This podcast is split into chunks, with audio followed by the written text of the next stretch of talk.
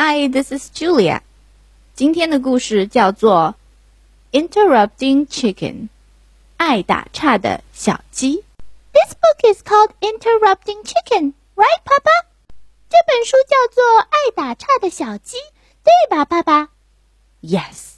Now, please don't interrupt the story. 对，现在请你不要打岔。By David Ezra Stein. It was bedtime for the little red chicken. 小红鸡该上床睡觉了。Okay, my little chicken, said Papa. Are you all ready to go to sleep? 好啦，我的小鸡，爸爸说，该睡觉了。你都准备好了吗 Yes, Papa, but you forgot something. 准备好了，爸爸。可是你忘了一件事。 ？What's that? asked Papa. 什么事儿？ 爸爸问。 A bedtime story. 睡前故事。 All right, said Papa. I'll read one of your favorites. And of course, you're not going to interrupt the story tonight, are you?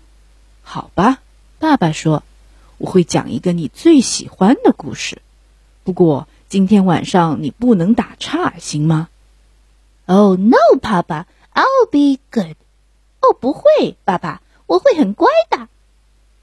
Hansel and Gretel，亨舍尔和格莱特。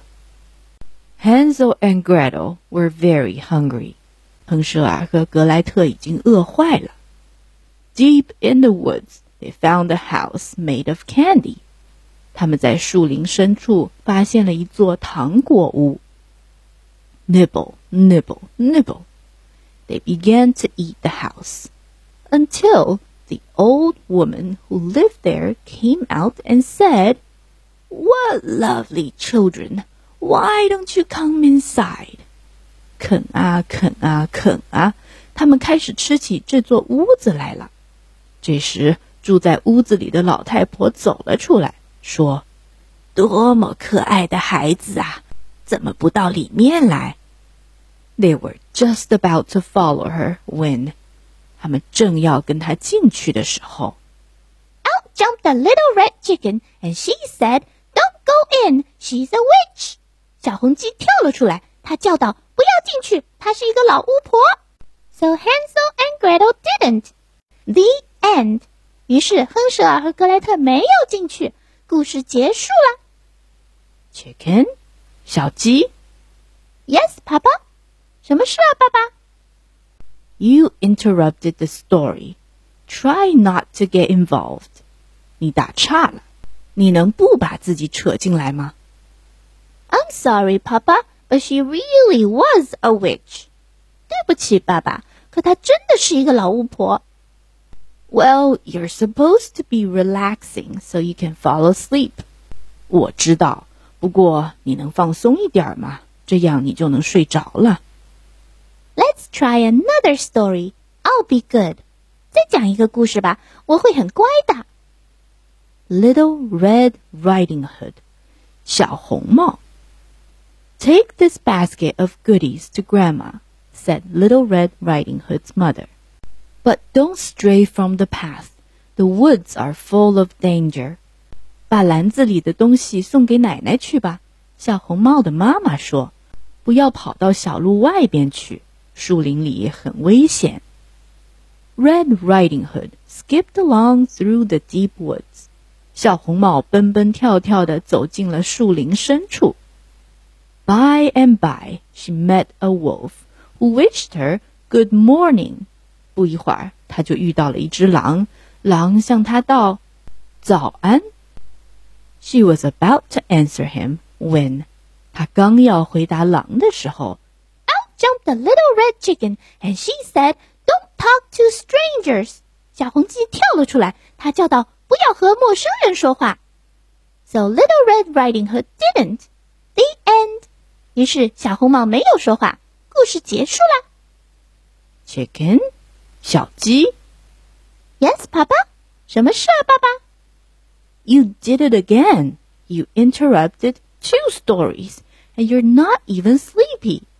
你又打岔了，你已经打了两回岔了，你根本就不想睡觉。I know, Papa. I'm sorry, but he was a mean old wolf. 我知道了，爸爸，对不起。可他是一条老饿狼。Yes. Now get back into bed. 是的，现在你回到床上去。Okay, Papa. Let's try one more little story, and I'll be good. 好的，爸爸，讲一个小故事吧，我会很乖的。Chicken Little，四眼天鸡。Chicken Little was hit on the head by an acorn. 四眼天鸡被一颗橡子砸到了脑袋。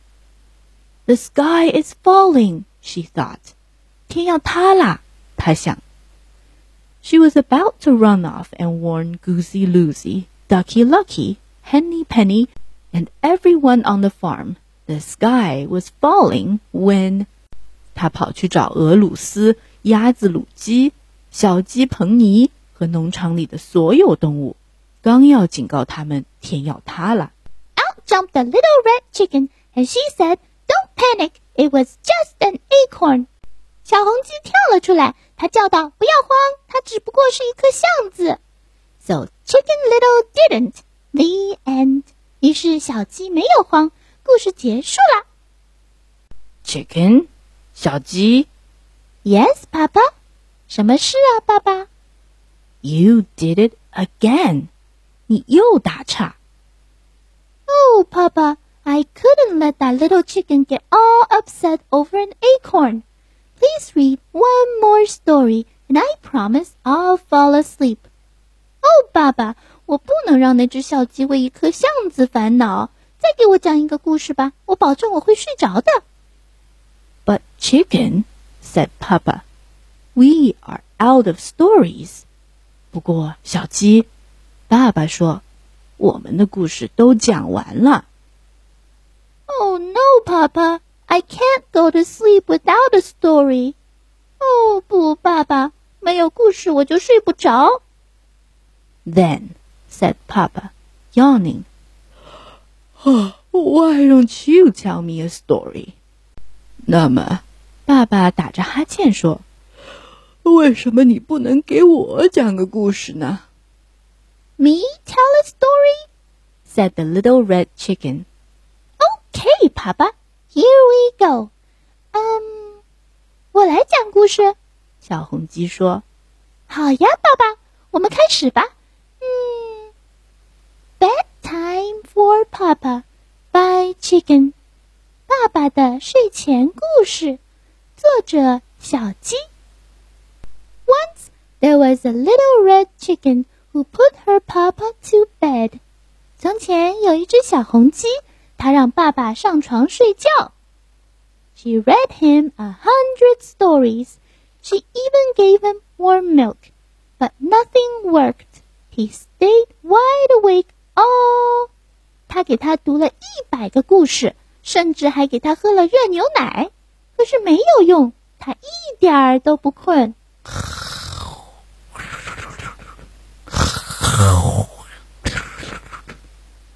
爸爸，爸爸，你睡着了吗？Good night，爸爸。晚安，爸爸。The Thank you for listening, and thank you for not interrupting the story. 谢谢你的收听，也谢谢你没有打岔。I'll see you next time. Good night.